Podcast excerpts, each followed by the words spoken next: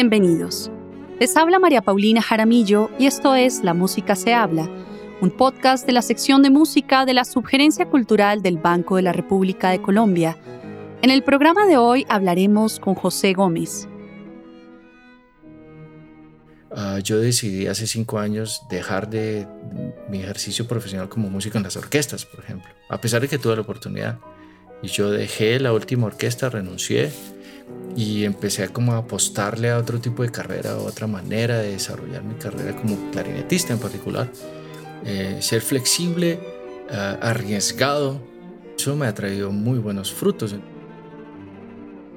José Gómez es clarinetista y se ha dedicado a explorar el variado repertorio para clarinete, tocando en agrupaciones como la Sociedad de Ensamble, Trío Tres Palos, Cuarteto de Clarinetes de Bogotá, y la orquesta La Nueva Filarmonía, con quienes ha grabado varios discos compactos. Como docente, ha trabajado en la Pontificia Universidad Javeriana, en la Universidad Distrital Francisco José de Caldas, la Universidad Nacional y la Universidad de AFIT, consolidando una tradición de intérpretes de clarinete que han sido galardonados en concursos y convocatorias nacionales e internacionales. Fue el organizador del Festival Internacional de Clarinete de Bogotá, y se desempeñó como clarinetista en varias orquestas nacionales e internacionales, como la Orquesta Filarmónica de Medellín, la Orquesta Filarmónica de Bogotá, la Orquesta Sinfónica Nacional de Colombia, la Pittsburgh Opera Theater Orchestra, Johnstown Symphony Orchestra y la Banda Sinfónica Nacional de Colombia. Es magíster en música y Artist Diploma en la Duquesne University de Pittsburgh.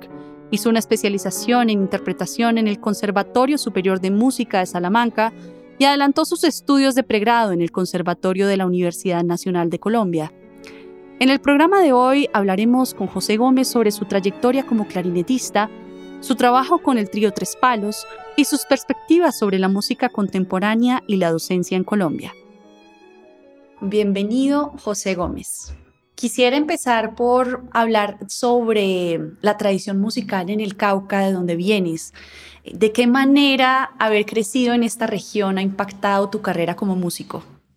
Pues ha impactado sustancialmente, especialmente por la influencia de mi papá.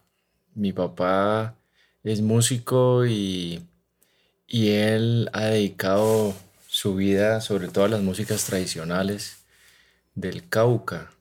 Y eh, él toca muy bonito las flautas caucanas especialmente las, las flautas que son, digamos, de la chirimía urbana.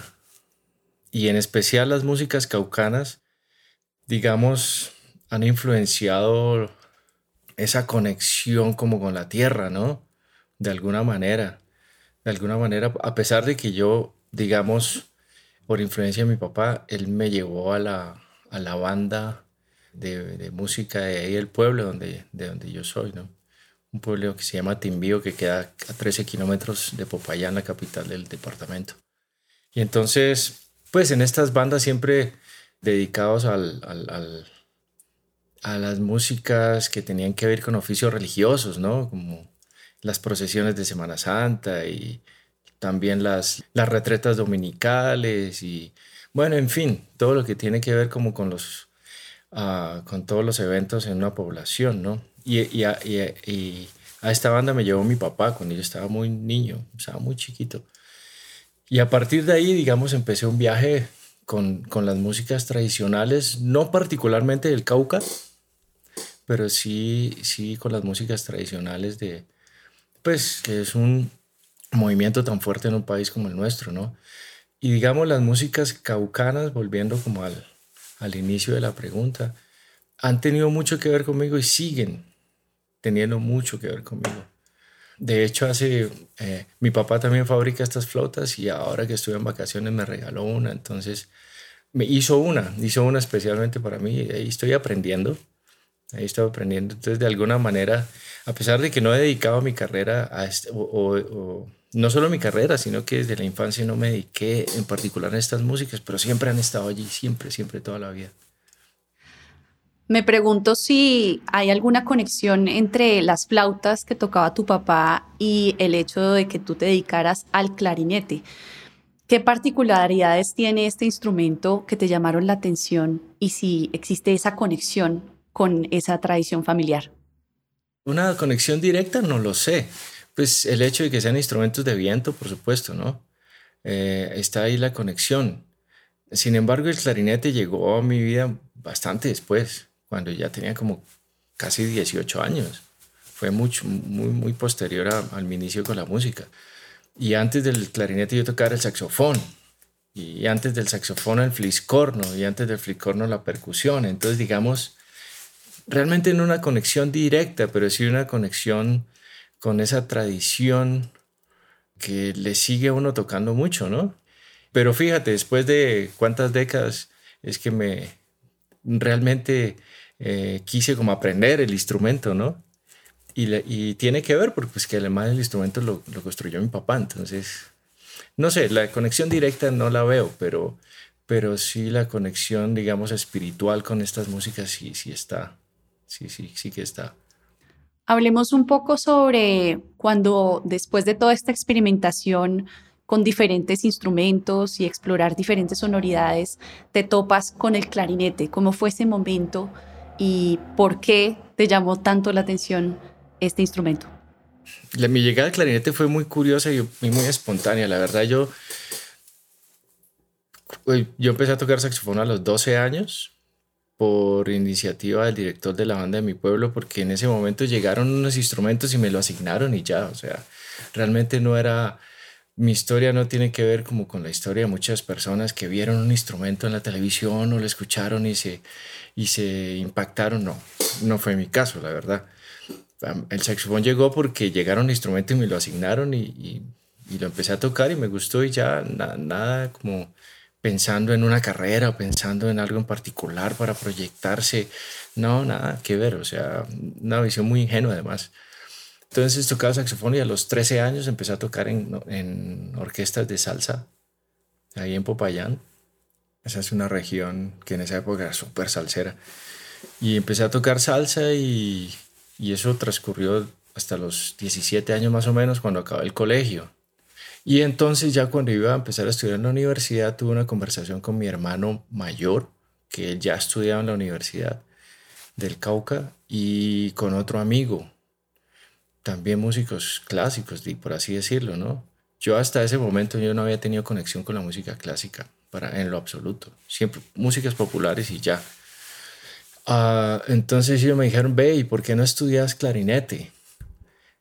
Porque pues el instrumento, que la música clásica, que las orquestas y no sé qué, yo le dije, pues, pues bueno, pero pues, yo tenía 17 años, yo como que, bueno, está bien. Y, y, pedí un clarinete prestado de la banda del pueblo, pero sí me pasó que, me, que, que, que el, el primer día que yo agarré el clarinete, uy, ese día estudié como cuatro horas de manera muy, como muy espontánea, yo no sé, como que me conecté con ese instrumento por eso no, puedo decir que haya tenido pues toda una, una historia así súper romántica acerca de cómo llegué al instrumento, nada que ver, o sea, no, no, no fue así. Pero sí, tan pronto empecé a estudiar, sí me conecté mucho con el instrumento, cosa que con el saxofón lo que yo hacía era simplemente tocar en ensayos y en los bailes y nunca con esta idea de la disciplina y que hay que estudiar mil horas diarias y toda esta historia que, de la que estamos como tan permeados, ¿no? No, no fue así. Con el saxofón no fue así, pero con el clarinete sí me pasó. Pero eso fue algo muy espontáneo. Yo ni siquiera tenía, no tenía profesor en ese momento. Simplemente como probando el instrumento a ver cómo, cómo arrancaba la universidad y así fue. Estudiaste música en Colombia, Estados Unidos y España. ¿Qué le ha añadido a tu ejercicio musical haber estudiado clarinete desde diferentes orillas y culturas? Estudié un tiempito por allá en Medina, a, a Bogotá. Y, eh, y acá hice mi pregrado. Y después de eso me fui a estudiar a Europa como dos años y después me fui a Estados Unidos como casi seis. Mientras estaba estudiando allá yo no me daba cuenta de toda la información que estaba absorbiendo, ¿no? Pero eh, fui como más consciente de eso cuando regresé al país. Con los años fue que me di cuenta de lo que había absorbido, lo, lo, que, lo que, como fui permeado, ¿no? Y, y la fuerza y la, la espontaneidad y el carácter que tienen los españoles para tocar, eso, eso es muy chévere, muy chévere. Y, y, de, Estados Unidos, mucho como la, la, disciplina, ¿no? Y la, y la rigurosidad y el respeto, por ejemplo, por la partitura.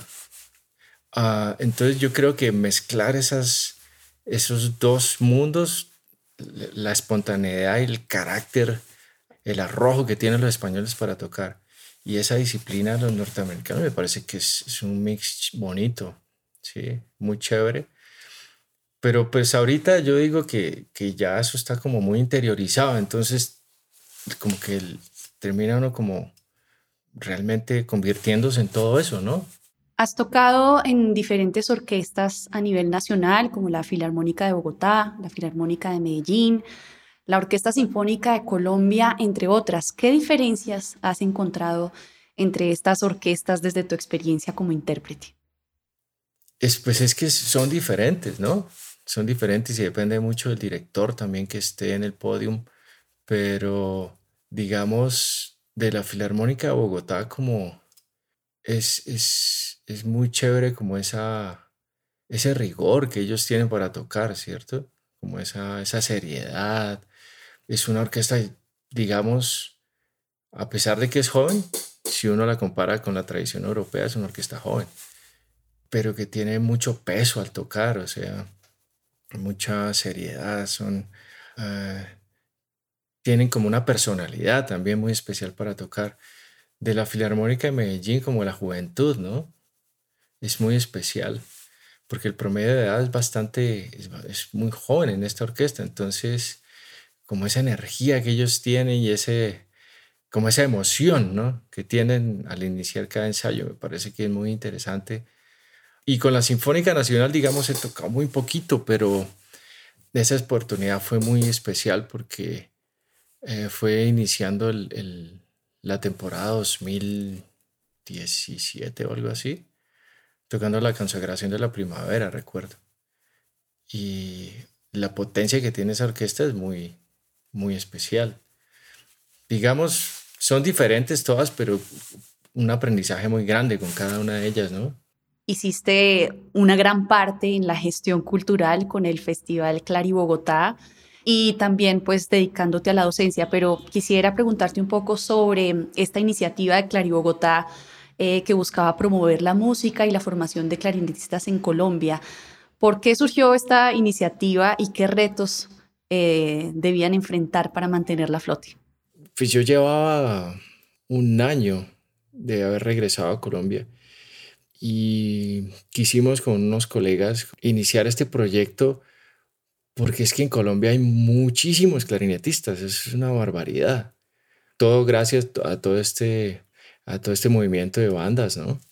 Entonces, veíamos nosotros que cuando hicimos el pregrado, el, el acceso a la información no era tan fácil como ahora, ¿no? O sea, teniendo en cuenta que Hicimos un pregrado donde no había ni redes sociales, no había YouTube, no había Facebook, no había nada de esto. Entonces, la información venía estrictamente del profesor, el cual fue maravilloso. Y las, y las pocas oportunidades que teníamos de, de, de tener acceso a información de otros lugares, de otros maestros, era muy, muy escasa, ¿no? Entonces, la idea nació simplemente desde esa, desde esa carencia, ¿no? Simplemente como tener la oportunidad de, convocar gente, de, reunirnos, de escuchar otras, otras perspectivas, otras miradas, otras, otra manera de, abordar no solo la música, sino el oficio, ¿no? Nació con esa idea, una idea como muy sencilla, y la, convocar, la convocatoria fue masiva, entonces como, como se dice popularmente, ¿no? El, enano se nos creció, que no pensábamos en algo así y eso era cada vez más gente y nosotros, ay Dios mío, hicimos cuatro versiones seguidas y los, los retos más complicados fue el tema del, del, del dinero porque hay que hacer mucha, mucha gestión. Además, pues sin experiencia, ¿cierto? Cero experiencia en ese asunto, de como, como aprendiendo a base de muchos errores, ¿no? Muchos errores pues que esos errores le terminaban costando a uno el bolsillo propio, ¿no? Y entonces decidimos como hacer un alto, replantear, y yo creo que vamos a retomar el proyecto, pero ya con como una nueva, una nueva visión y sobre todo el, enfoque del festival lo que lo queremos como sintonizar mucho las necesidades actuales, porque ya la información, los muchachos tienen mucho acceso a información, pero si queremos como ir, ir sintonizando las, las necesidades ahora profundas que ya trascienden solo el, el asunto de la información. Cambiando de tema, hablemos sobre el trío Tres Palos, una propuesta que busca dar a conocer el repertorio existente para este formato de instrumentos de caña. ¿Qué posibilidades expresivas tiene un formato de este tipo? Yo he dedicado mis últimos años a la música de cámara de una manera intensa. Y entre esos proyectos está el, eh, Tres Palos, el ensamble que es eh, oboe, clarinete y fagot era la primera vez que yo tocaba como con, con un ensamble, primero tan chiquito, ¿no? Tan pequeñito, pero descubrí que primero tiene un, un vasto repertorio, sí, especialmente desarrollado y, y, e impulsado por la escuela francesa, ¿no?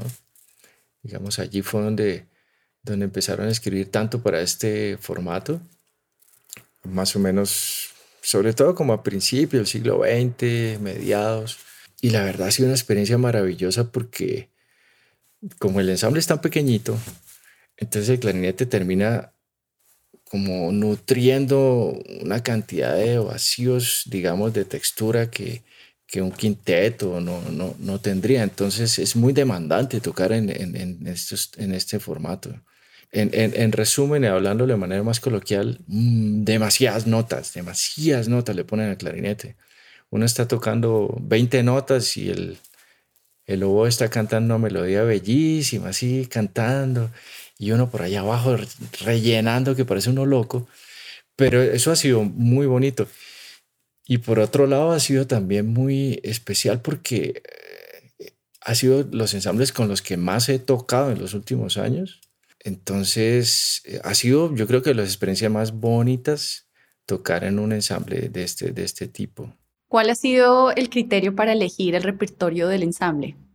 Ah, pues primero, como hay tanto repertorio, digamos, escrito original para, para el ensamble, uh, cuando yo empecé a tocar con el ensamble, o sea, con el trío, fue como abordar todo este repertorio estándar, que es importantísimo, ¿no? Música de Jean Francais, de Lutowslavsky o Tomasi, eh, que es más o menos mitad del siglo XX. Y a partir de allí se ha ido como, ha, ido tomando como un rumbo bien particular, porque por ejemplo lo que vamos a hacer ahorita con Luis Ángel surgió por un asunto coyuntural de todo el tema del, de, de, los derechos de autor y todas estas cosas. Entonces, curiosamente, mira, vamos a hacer esto un repertorio de, de compositores colombianos y vamos a terminar haciendo estrenos de unos compositores que, yo, que queremos y admiramos mucho. Y entonces también va a ser una experiencia muy bella porque nutrir como el repertorio para este ensamble, pero de, de la mano de compositores colombianos, yo creo que eso va a ser muy... Ya hemos estado leyendo y, estudiando unas piezas y buenísimas, buenísimas las piezas, tremendamente bien escritas, súper eh, idiomáticas para cada instrumento, entonces digamos, eso pues yo pienso que el estar perseverante con los proyectos hace que poco a poco eso vaya, vaya floreciendo, ¿no? Sí, hablemos un poco sobre tu trabajo eh, con la música contemporánea. Has tocado con la Sociedad Ensamble, con el Cuarteto de Clarinetes de Bogotá, el Ensamble SG, la Orquesta La Nueva Filarmonía. ¿Cómo percibes la música contemporánea hecha en Colombia? Yo creo que es de lo más emocionante que me ha traído, digamos, la vida musical en Colombia. Porque es que hay, un, hay un entusiasmo tan grande, tan grande por los compositores. Hay tanta gente ahora escribiendo. De hecho, pues, digamos, las oportunidades de, aprendizaje que tuve mientras era un estudiante, oficialmente llamándolo estudiante, porque sigue siendo estudiante, fue como con todo este repertorio, digamos que es fundamental ¿no? en la formación, tanto solo, cámara, orquestal, siempre todo este repertorio pues muy, muy centro, centro europeo, ¿no? Sin embargo, hace unos pocos años eh, me llamaron en alguna oportunidad para tocar eh, una pieza pequeñita para clarinete y, y, voz de la compositora caleña Carolina Noguera. Y fue, no, pues para mí era un poco nuevo porque todo el tema de la microtonalidad, los multifónicos, todo esto que es... es y, y, en ese momento yo me sentía muy incómodo tocando todo eso, ¿cierto? Porque me, me sacaba de mi zona, ¿no? Y digamos, luché un poquito como con eso al principio, como, ay, pero ¿por qué tienen que escribir tantas cosas raras? Pero me fui involucrando y eso, eso me ha abierto unas puertas, pero impresionantes. O sea, de conocer realmente el instrumento a, profundidad, con todas las técnicas extendidas que llaman algunos o técnicas actuales que llaman otros. Uh, entonces, la exploración tímbrica, la exploración técnica ha sido fundamental, o sea, ha sido brutal. Realmente conozco mucho mejor el instrumento gracias a eso. Y por otro lado, el tener el contacto con los compositores, yo pienso que esa experiencia es única, es única porque realmente uno como intérprete puede intervenir, puede incidir, puede... Eh, uno tiene mucha voz en, en la creación, ¿cierto? Mientras que cuando uno toca no sé, compositores del romanticismo y clasicismo, pues la voz que uno tiene es mucho más limitada, ¿no? Pero en estas músicas es, es muy interesante tener, tener esas conversaciones con los propios creadores, los espacios en los que, en los que hemos tenido oportunidad de tocar, tanta música nueva, es que es impresionante. Ahorita, por ejemplo, en, en agosto, sí tengo un concierto de clarinete solo en el Julio Mario, Santo Domingo y todas son, van a ser obras nuevas de, de, compositores colombianos para, para clarinete solo o para clarinete y electrónica. Y es una convocatoria, entonces son un montón de estrenos, conocer más gente, conocer más compositores. Y es muy bello eh, escuchar el entusiasmo que tienen tantos compositores por, porque su música sea escuchada e interpretada, ¿no? O sea, es ese, eh, a mí me parece es un mundo absolutamente fascinante el que disfruto muchísimo ahora. Me parece muy interesante lo que dices de la apertura que hay que tener para abordar este tipo de repertorio. Muchos intérpretes eh, no pasan ese umbral para la exploración de, nueva música, así que me pregunto qué tipo de perspectiva de la música en general debería tener un intérprete para abordar la música contemporánea. Por ejemplo, voy a mencionar una obra en particular que es el concierto de Mozart, compuesto en 1791, en octubre de 1791, para un clarinetista destacado de la época que se llamaba Anton Standler. Y digamos, un intérprete como Standler, él estaba mirando hacia adelante, con un compositor vivo, ¿cierto? Con un instrumento también muy joven que no tenía ni, en ese momento, en el 1791, el instrumento tendría 70, 80 años de, de inventado, ¿no? Lleno de experimentaciones, inclusive era un clarinete que, que, que, baja hasta el do, que él mismo mandó a construir. Entonces, ¿por qué, ¿por qué menciono todo esto? Porque eran intérpretes que estaban mirando hacia adelante, ellos no estaban buscando a ver qué toco de hace dos o tres siglos. No, yo estaba mirando a ver qué, qué hay nuevo. Y en esa época, de, digamos, la historia del clarinete fue increíble porque todos estaban mirando hacia adelante a ver qué venía, quién estaba escribiendo, la relación, por ejemplo, de Weber con, con los Berman y la relación de, de, Sport, de, de Sport con Herbstedt, ¿cierto? Clarinetistas de la época que todos estos compositores le escribían a estos intérpretes en particular. ¿sí?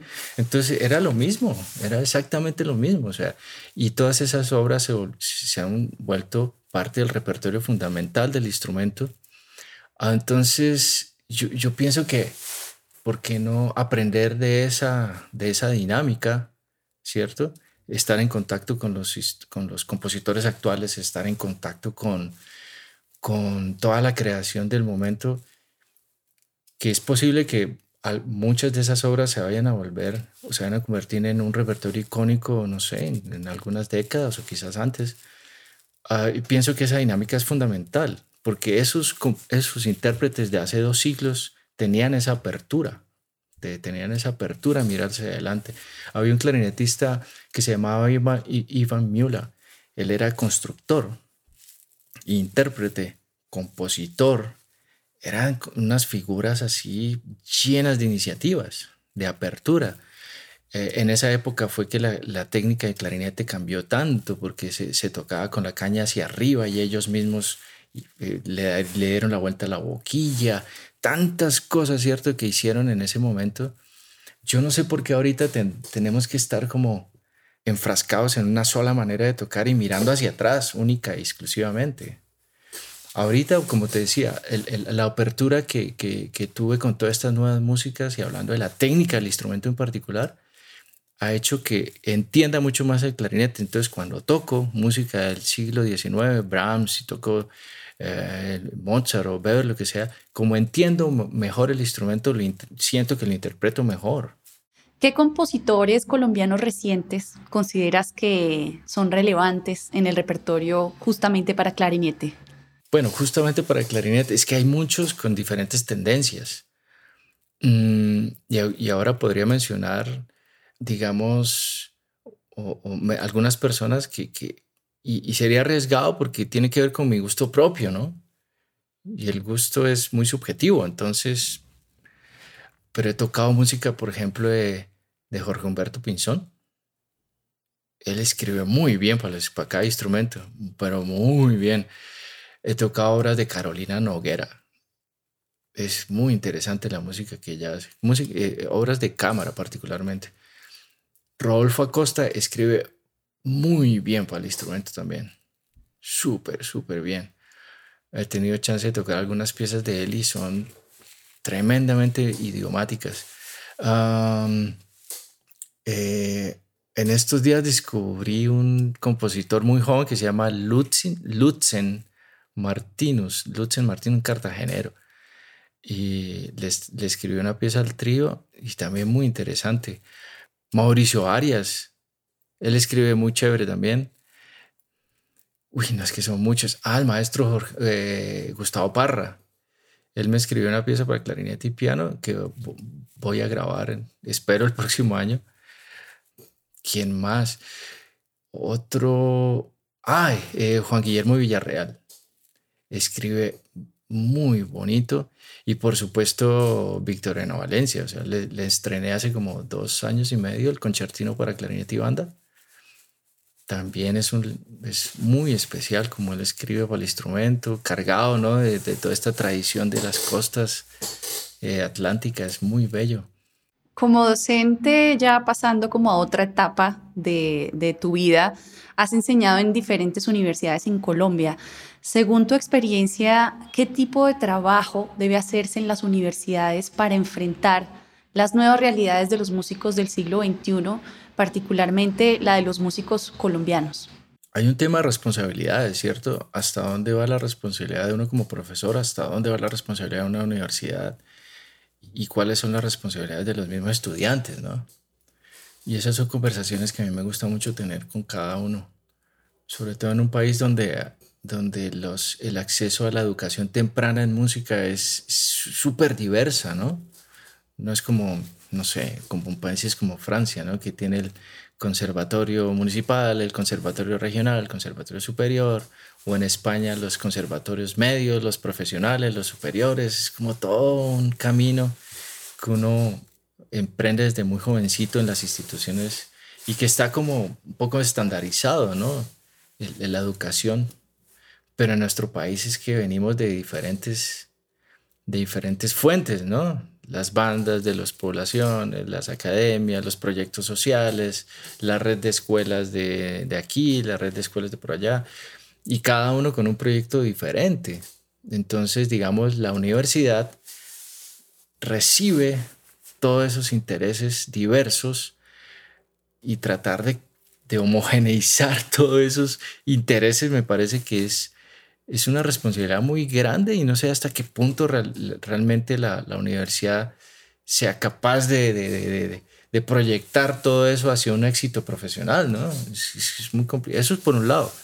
Y por otro lado, yo pienso que nosotros cada vez veo que las generaciones se han ido adaptando también a las necesidades y hay algunas universidades que las siento más sintonizadas con esas necesidades, otras no tanto. El mundo va demasiado rápido y las universidades y sus proyectos y sus pensum no alcanzan a adaptarse a todas estas necesidades.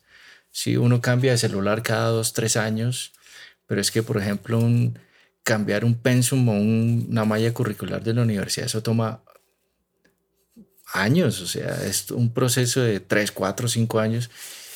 Entre el momento en que empieza el proyecto hasta que se aprueba, es toda una generación que ya hizo la carrera y se graduó. Entonces es muy difícil. Entonces yo he encontrado que el aula de clases, y afortunadamente como las clases son uno a uno, ahí es donde trato de sintonizar. Lo que buscamos con los estudiantes es conversar mucho y mirar, como dicen los mercadotecnistas, cuál es el área de negocios, ¿no?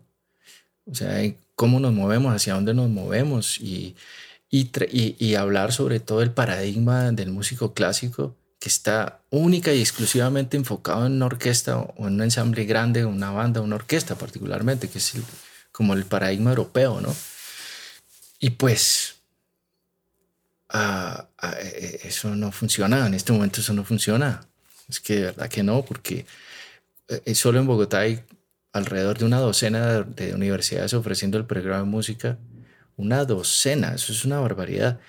Frente a dos orquestas y, una, una, ciudad que no tiene una banda. O sea, es que la banda Sinfónica Nacional fue, la acabaron el año 2002, ¿cierto? Entonces, estos espacios que, digamos, eh, llenaban el paradigma del músico clásico, no, no existen. Entonces, toca, toca replantearse todo y, y, pienso que en mi, en mi caso particular, quien primero se debe replantear es uno como profesor. Y yo eso sí lo hice de manera muy consciente. Ah, yo decidí hace cinco años dejar de mi ejercicio profesional como músico en las orquestas, por ejemplo, a pesar de que tuve la oportunidad. Y yo dejé la última orquesta, renuncié y empecé a como apostarle a otro tipo de carrera, a otra manera de desarrollar mi carrera como clarinetista en particular. Y he visto que, que hay que tener mucho visión, proyección, eh, ser flexible, eh, arriesgado y, y, eso me ha traído muy buenos frutos. Entonces trato de tener esas conversaciones mucho con los estudiantes, de empezar a abrir la perspectiva, porque la mayoría vienen que mucho quiero, quiero ser solista, quiero tocar en orquesta y pues pongo un ejemplo, digo, imagínate tú de especialista en construir pistas para patinaje sobre hielo en Barranquilla, ¿no? A 40 grados de temperatura, cómo mantener una pista de hielo, ¿no? La actividad cultural del Banco de la República está en la página web www.banrepcultural.org. Síganos en Facebook como Sala de Conciertos Luis Ángel Arango y en Instagram, Twitter y YouTube como Banrep Cultural. La música se habla es una producción de la sección de música de la Subgerencia Cultural del Banco de la República de Colombia. La música de este podcast es parte del trío Opus 32 de la compositora colombiana Amparo Ángel, interpretado por el Swiss Piano Trio, grabación que hace parte del disco Compositores de Nuestro Tiempo Volumen 2, editado y publicado por el Banco de la República. Mi nombre es María Paulina Jaramillo. Hasta una próxima ocasión.